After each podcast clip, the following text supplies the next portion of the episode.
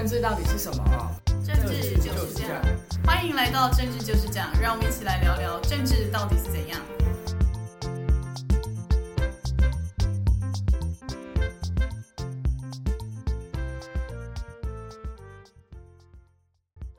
大家好，欢迎回到政治就是这样，我是雨洁，我是南天，大家好。前几天有一则新闻是说，中国又禁止台湾的水果出口到中国，这样就是芒果。但是大家就会觉得很奇怪啊，现在已经夏天结束，已经要到秋天了，都已经要准备吃柚子。那台湾其实也都没有在吃芒果。那现在中国在禁止一个台湾现在其实种就是比较已经没有在生产的水果，目的到底是什么呢？那现在是被禁芒果嘛？其实从这两三年一路就是台湾被中国禁止出口了释迦，然后凤梨释迦就比较大颗一点，可以切起来吃的释迦，然后还有莲雾，然后后来有石斑鱼，所以后来像农委会就是现在农业部这个政策叫“斑斑有石斑”，然后连摩斯汉堡这种都开始进口台湾的石斑来做成炸鱼排之类。那但是就是中国这样一路禁止台湾的农产品出口。他就是觉得说这样子可以让台湾人乖乖的支持跟两岸统一的一些愿景跟希望，尤其像台湾跟中国其实有签一个东西叫 ECFA，就是两岸协定。那这个东西就是严重影响了台湾的这几年的进出口的贸易，尤其是我们对中国其实是以大量顺差的情况。那所以在这个情况下，ECFA 已经超过十年，然后最近又有一些政治人物说要重启服贸，那我们跟中国的贸易会不会又受到新的影响呢？这些都会牵动到台湾整个政治形势跟经济发展。那雨洁刚刚所讲的，就是我们今天一开始节目要所谈到的，就是呃热新闻，但是却是一个可能大家有一点点记忆比较模糊的冷知识，就是有关于 ECFA。因为 ECFA 的部分，其实它已经呃台湾跟中国签订双边签订已经超过十年了。那从整个经济数字来看，确实是台湾是比较受惠受益比较多的，所以呢，呃，台湾对中国的经济的依存度其实还是相当的高。即便是二零一六年民进党执政之后，其实整个趋势来看还是往上走，一直到二零年之后，因为疫情。再加上今年虽然疫情已经慢慢的趋缓，但是呢，因为中国本身的经济出现问题，那台湾整个外销各方面也受到影响，所以呢，就曲线开始往下走。但是整体来看，为什么中国动辄会拿这样的一些呃禁止你什么产品输到中国啊这些来威胁台湾？就是因为我们跟他们之间的那个顺差的关系，然后依存度太高，所以他们动辄就会拿这个来作为一个手段。但是其实我们来看，就是雨洁刚才一开始点到的问题，芒果其实当然我们的农业部陈部长新任的陈部长特别强调说，呃，中国买台湾的芒果占比就占台湾的芒果的生产只占了百分之零点五，那个比重其实非常非常的低，而且陈部长特别讲，就这几年我们很努力。把台湾的水果往美国跟日本这些国家去销售，就不把所有的篮子放在中国这，呃，所有的鸡蛋放在中国这一个篮子里面。当然，我觉得这些努力都是值得肯定的。那陈部长所以特别举例说，芒果只占零点五。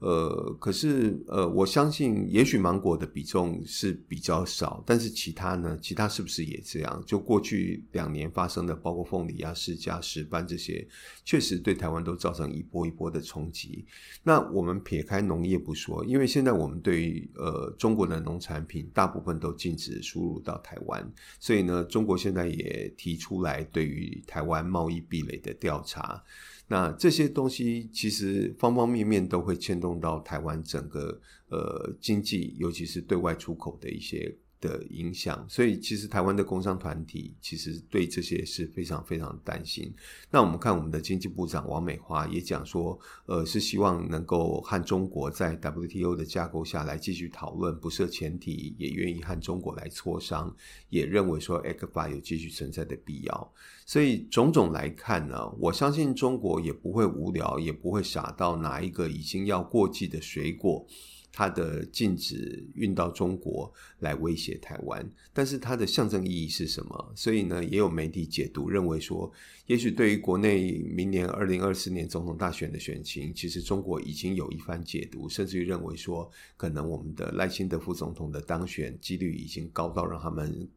认为可能已经是一个未来必然的事实，所以呢，他们开始要。未雨绸缪，对未来两岸关系重新开始要寻求一个新的定位，甚至于很多政策它要收紧。那过去在包括 ECFA 里面，可能对台湾的一些呃这些优惠的措施，都要一一个一个开始重新检视，然后开始开始缩紧，然后开始停停止，那形成一个新的两岸关系的贸易常态。那是不是有这样的意味呢？我觉得确实值得观察。那关于 ECFA，宇杰，你是不是可以再从其他面向来聊一下？比如说 ECFA，我们刚刚谈了经济数字之外，那过去因为 ECFA，因为反服贸，然后衍生了太阳化运动。那在政坛，今天跟 ECFA 跟太阳花运动，呃，有什么样的互动？然后有哪些人物还活活跃在目前我们的政治舞台上？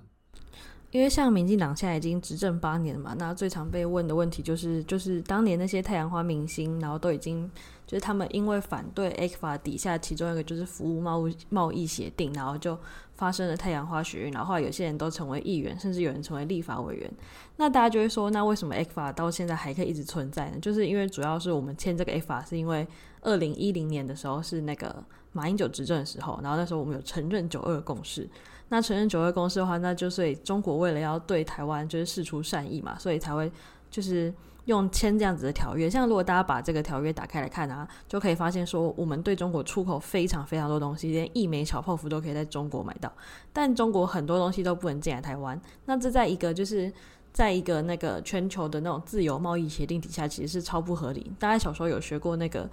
清末年间有那个八国联军，然后就是中国被打爆了嘛，然后所以就被签了很多就是超级不平等条约，然后那个就我们历史课本讲它叫做片面最惠国待遇，就是我跟你签条约看起来是很和平很平等，但是其实是就是只有一边的人有受惠，像中国就一些割地啊，然后之类的。那像其实 ECFA 就有一点片面最惠国待遇，那这其实是违反就是 W WTO 的一些就是。自由贸易协定的原则，因为等于是其实签这个条约，就因为中国是要对我们好嘛，所以我们大部分都是受益的。像很多就是传传统产业的东西，我们都可以卖到中国，然后卖得很好，那中国都不能卖进来，所以现在中国才会反而利用他当初试出的这样子的善意，然后来把这个东西重新送到 WTO 去来检讨我们，说啊，我们不可以签这种不平等条约。那所以后来才会像刚刚讲说，王美花部长就会觉得说，希望还是可以在 WTO 的架构下去讨论，所以就会可以反映出民进党政府现在其实是不想要把 ECFA 废掉，像当初那一些那个太阳花学运的一些人，可能例如像呃当年的可能曾文学，然后吴峥，然后林亮君这些，他们可能都会觉得说，就是我们当年打太阳花主打是反对服务贸易协定，那针对 ECFA 当年其实没有。到这么多的，就是剧烈反对跟讨论。毕竟太阳花发生的时候，ECFA 已经就是运行了好几年。那或者像最近的那个，就是争议比较大，就是被媒体骂成是云豹小公主的赖品妤，今天早上又跟媒体起就是起了一些纠纷。那他也是就是坚定的反服贸的立场。那但是对于 ECFA 来说，就是无论是民进党的政治人物，或是一些当年太阳花的政治人物，然后不论他们现在有没有从政，可能还在可能在当名嘴，有人回去念书，那他们其实对 ECFA 这件事情上的态度其实都有一点暧昧不明，所以就会觉得说，那这样子我们其实就是以一个交，假如说我们假如说中国是一个人，然后台湾是一个人，以一个交友的心态上来说，这个协议是把台湾把鸡蛋全部放在中国这个篮子里面，放了很大一部分，那其实。以民众来说，假如说我是那些传统产业现在要被贸易审查那一些产业的一些可能工厂老板，我一定会觉得超级紧张，因为等于这个选举会影响到我会不会可能失业，然后工厂。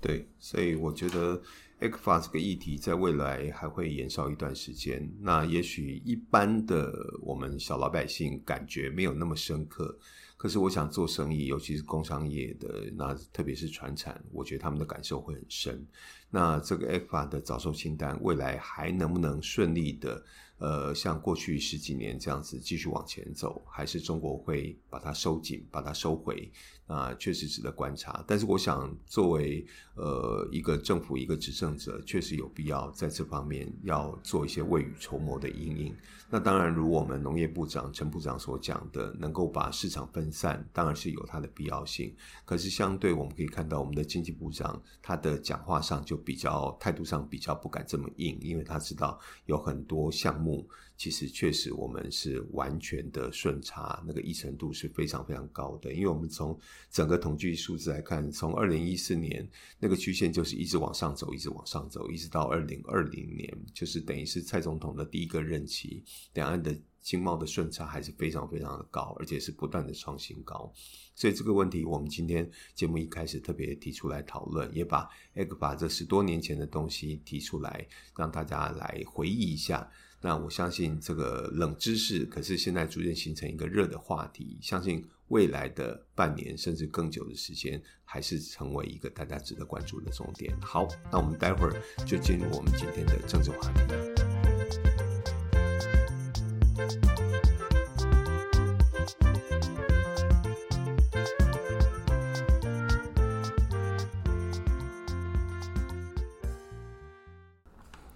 接下来回到我们的政治话题，最近比较几个火热政治话题，就当然除了就是非绿的那个主流民意大联盟到底有没有团结之外呢，就是这一个礼拜的民调结果，就是已经出现了赖清德已经超过四成这个民调。那我们在讲赖清德超过四成这个民调之前，我一定要先提一下上礼拜我看到了一个民调新闻，就是台湾民意基金会上礼拜发表了一个新闻，叫做。国人看好谁当选二零二四年台湾总统的民调，他就只问一题哦，他问那一题就是说，如果明年总统大选啊是赖清德、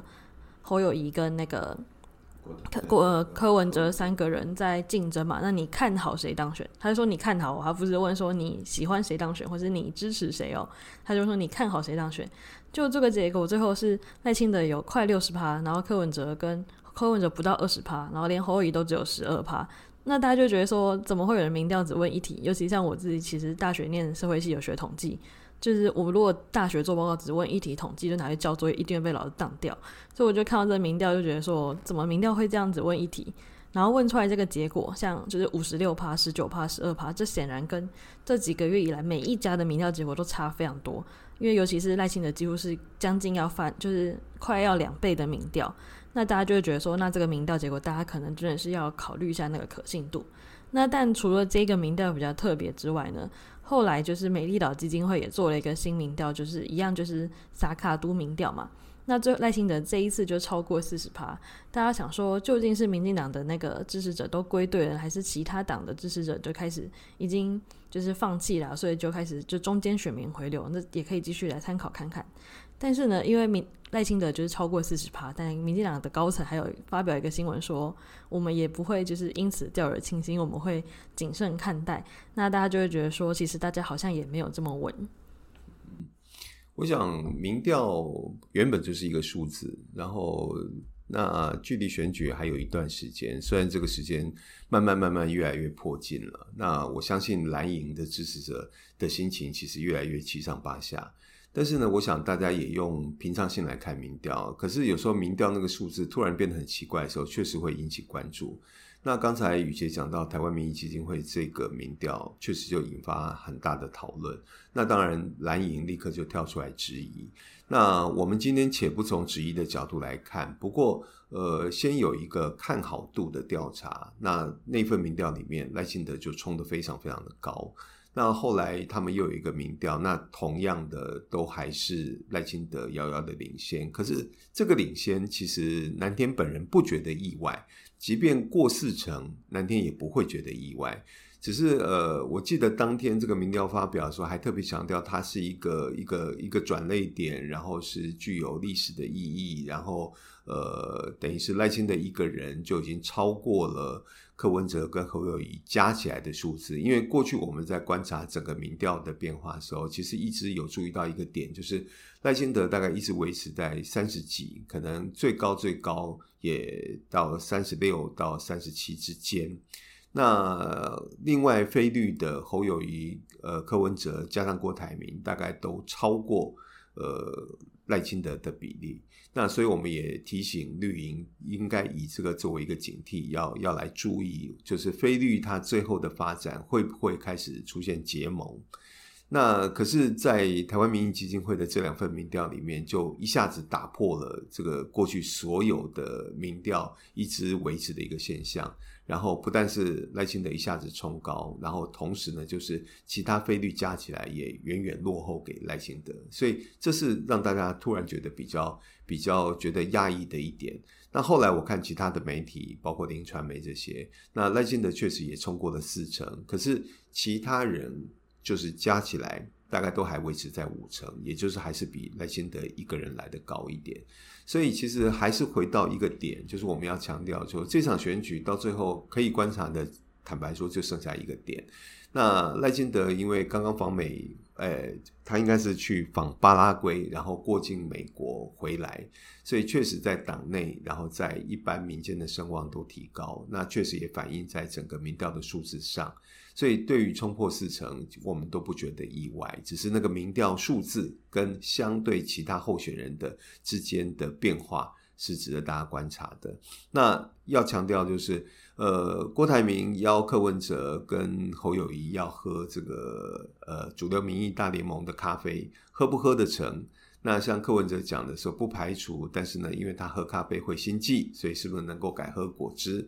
然后呢，侯友宜也释出善善意，愿意再次登门造访郭台铭。那这三个人能不能坐下来一起来针对目前的整个政治形势来做一些意见上的交换？就像柯文哲讲的，不是问位置的分配，而是要讨论的是整个就是国内的形政治形势跟整个人民期待要什么。我觉得会牵动到最后选举的结果。所以呢，我们从民调数字。就可以来看到，呃，整个形势上的变化。那你民调数字突然冲很高，有时候我也未必绝对是最好的事情，因为我相信这也是宇杰刚为什么强调的，就绿营的朋友在看到这个民调的时候，好像也不敢太喜喜喜形于色。因为怕激起整个非绿营的的一些反弹，甚至于他们的这种危机意识的产生，反而形成一种集结，反而是一种危险。所以呢，我觉得这个民调还值得观察。那目前的形势就是赖清德慢慢的缓步的攀升。然后呢，呃，侯友宜跟柯文哲呢，大概都还是维持在二十趴多一点左右。那未来我觉得会牵动民调再出现更大的变化，就是这三个人之间的合作关系会怎么形成，或是有没有可能形成？我相信随着时间的接近，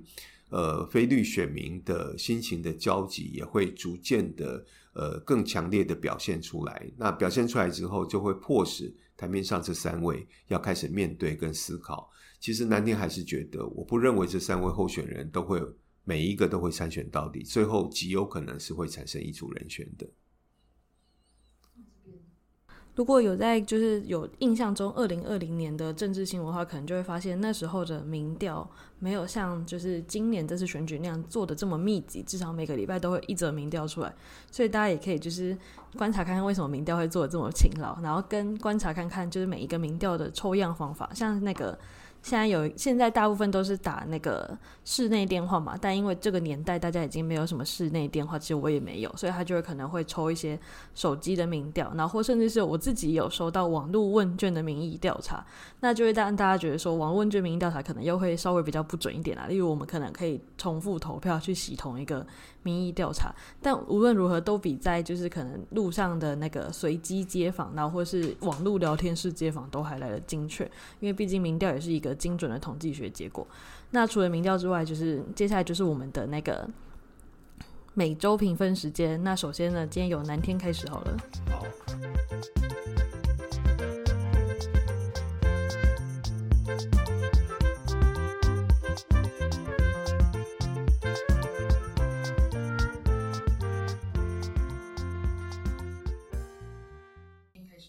好。呃，我觉得这段时间我们还是强调，就是选举显得有点沉闷，但是其实很多外部的新闻还是会跟选举之间产生一些联动。就像这一场环路渔民的大游行，其实呃，民进党是标准的从街头起家、街头运动起家的，所以对于游行整个社会运动，民进党是非常非常擅长。但是我们看到这一场环路渔民的大游行啊，第一个南天觉得这个名称“环路渔民”取得就怪怪的。呃，我我不太知道说要还路于民，就是的的，当然可能是讲到的是路权，或是呃在路上行走的安全，因为大家都知道前一阵台湾被称为是行人的的地狱，那所以有这样一场游行的发生。可是我们在这场这场游行当中看到比较特殊的是，不管是在野党、执政党都去了，然后我们的赖副总统去了，然后。这个柯文哲、侯友宜他们也都去了，那都去了，显现出什么样的结果呢？还路于民。如果人民对于我们整个交通安全是有不满的话，那这个政治责任不是应该在执政党吗？可是我们看到我们的副总统去了，交通部长也去道歉，那这样的一场游行变成大家都去参加，那个、那个、那个整个游行活动的的方向性。变得有点模糊，变得有点奇怪，这是南天的感觉。那另外就是，呃，我们南天其实想要提醒的就是，呃，台湾跟美国之间的关系，其实最大的变化因素就是来自中国。我们其实看到最近美国不断的去修正跟中国之间的关系，从最早的非常严厉，然后非常。呃，强硬手段的制裁，到现在呢，慢慢的去修正，因为他们的美国商务部长八月二十七号马上就要访问北京，这已经是今年以来第四位访中的高级官员、高阶官员。所以呢，为了要铺陈整个 APEC，呃，拜登跟习近平之间会面的友好关系，所以呢，我相信美国不断的在修正跟中国之间的互动往来，那我觉得也值得。呃，在美中台三方当中，其实最人单势薄的就是台湾。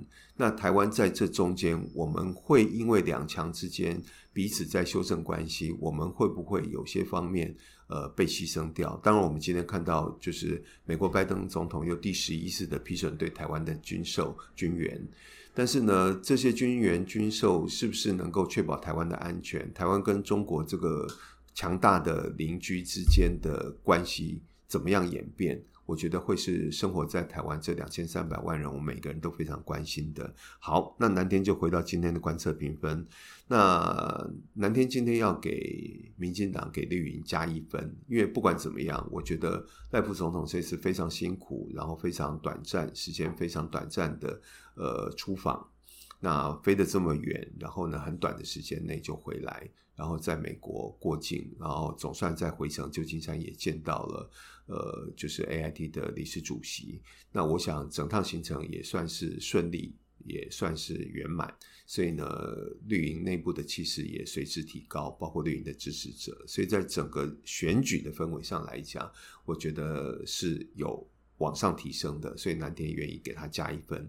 那至于呃国民党跟民众党，我觉得他们还是牵涉到到底蓝白要不要合，非绿要不要合，然后在野主流民意这些要怎么整合。如果这些都没有办法处理好的话，我觉得他们就会一直陷入在大概就是这个二十趴左右的的的民调数字的维持上，却难有明显的成长跟突破。那当然也就不足以去撼动。赖清德的领先优势，那在这整个选举，呃来讲，他们就是处在一个呃可能会随时被挨打，甚至于被被汰换掉的的一组人马。所以呢，南天在今天给呃国民党跟民众党都是持平的，就是不给他们扣分，但是我觉得也没有任何可以加分的项目。好，接下来就换雨杰。本周呢，我也要给民进党小加个一分，因为他们看起来就是因为他毕竟是执政党，执政党就一直狂受到在野党的攻击嘛。那他们现在至少看起来就是不像，就是已经有改去年底那个大选落败的那种颓势，就是看起来已经有比较正常的在打选战，例如可能像国务卿啊都已经集结好，然后要分派给各个立委，就是各县市的立委去帮忙选举。那看起来就是相较于其他两党来说，已经是非常有规模跟。就是一个正常的节奏在选举，所以然后最近也就是处理一些争议议题都算是有有规律的，所以呢，我要给他们小加个一分。然后再就是国民党跟民众党，国民党新闻说实在，我自己就是每天就是看到就是今天侯友谊又放了什么话，然后朱立伦又讲了什么话，我看到是真的在打哈欠，就超真的超无聊。因为我的年代就是那种会用无名小站发文骂人的年代嘛，就我的小学时候。那他们两个，他们现在国民党在做事就超像这样子，他们明明就有一些。就是党中央，然后但他们就整天在用这种媒体放话，然后就是 A 出来吵架，然后就 B 就骂他，然后像最近徐耀昌退党也搞得超级难看，就是他整个就像是一个原本就是民进党的人一样。那如果我是朱立伦的话，我一定觉得就是就是朱立伦怎么会做得这么丢脸，就是做得很难看，他连一个。退休县长都没有办法搞定，那还要怎么去处理我们财大气粗的郭董？所以我要给他小扣个一分。最后就是民众党，民众党昨天因为昨天是那个八月二十三，那八月二十三的话，大家就会去纪念那个金门的八二三炮战。那这是民众党的，他们在那个柯文哲脸书上又把日期写错了，他们昨天写就是为了纪念。一九四七年的八二三，那稍微对台湾历史或是只要记得有在放假人就会知道，一九四七年其实就是二二八。那果不其然，柯文哲又说：“哦，我我道歉啊，就是我们知道我们写错，但那是小编写的。”我们其实完全不会看到除了柯文哲之外的政治人物，凡事只要出错就推给小编或推给下属。那如果他未来真的当了总统的话，会不会他又做了什么错误的决定，又说是啊，那是行政院长的错，那是交通部长的错？那如果这样子的话，要怎么治理一个国家？所以每次他做这种事情，而且真的不是第一次，所以呢，我要再给他小扣个一分，就让人家觉得说，民众党这种就很小里小气的样子，让人家觉得真的是没有办法治理国家。嗯，好。那这就是我们今天的二零二四年总统大选的观测评分。那节目也到这边告一段落，跟大家说再见，拜拜，谢谢大家，谢谢。